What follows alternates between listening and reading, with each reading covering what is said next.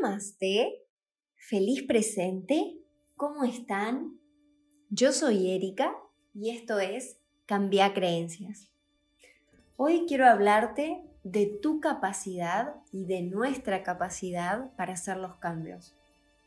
Hoy quiero hablarte de estar a la altura de todos los cambios que la vida, que la divinidad, que el universo, que para tu mayor bien tienen preparados que lo puedas asumir. Todos tenemos eh, una memoria de nómadas, todos tenemos memorias de eh, sobrevivir a ciertas situaciones.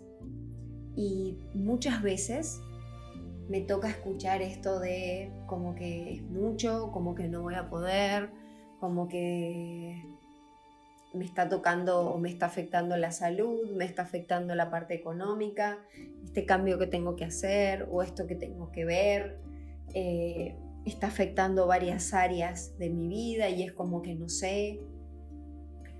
Y al hablar de esto, siempre se me viene un dicho que en mis momentos de máxima oscuridad siempre aparecía alguien que me decía, Dios aprieta pero no ahorca.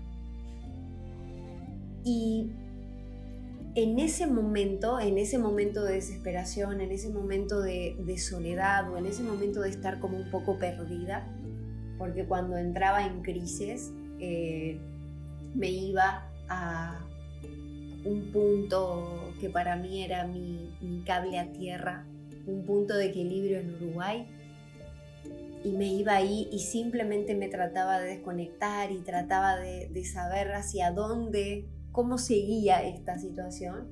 Y siempre aparecía alguien que me tocaba el, hombre, el hombro y me decía, Dios aprieta pero no ahorca. Y traté de comprender qué significaba esto.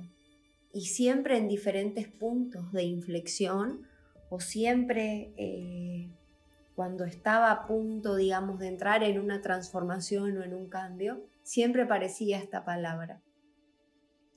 Y yo decía, nunca lo vi o nunca lo, lo, lo vi a Dios como un opresor o como un castigador o como algo de que es como que hacia lo que no queremos, hacia ahí nos va a enviar. Entonces era, ¿qué significa esto de que Dios aprieta pero no ahorca?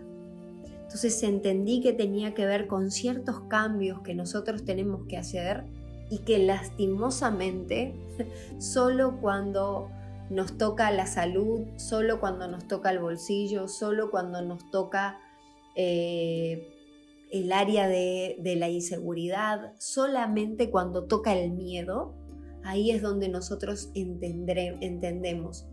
Es como esa, esa compresa que va apretando eh, el fruto de los olivos para sacar el aceite de oliva, el aceite más noble, más puro.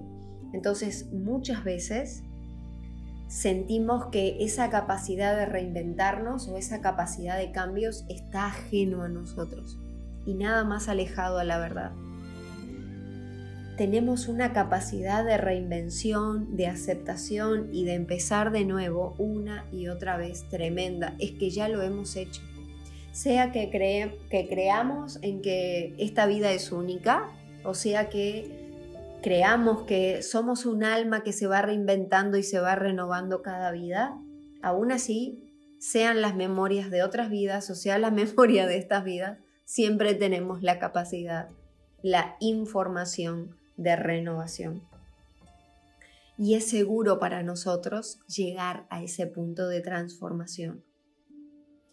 Ese es el ego el que nos, nos pone esta idea de separación, de que si las cosas cambian son malas, de que si algo cambia no nos va a creer, de que si algo cambia va a estar mal, de que si algo cambia nos vamos a quedar solos. Son esas memorias de lealtades inconscientes y que están grabadas en nuestro inconsciente biológico que nos hacen creer que todo cambio va a ser para peor y nada más alejado de la verdad. todo cambio está controlado por una ilusión.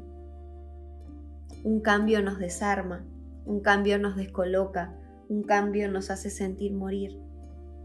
Es que la divinidad sabe lo que nos conviene y podemos confiar. Por eso la palabra que te quiero dejar hoy es rendición.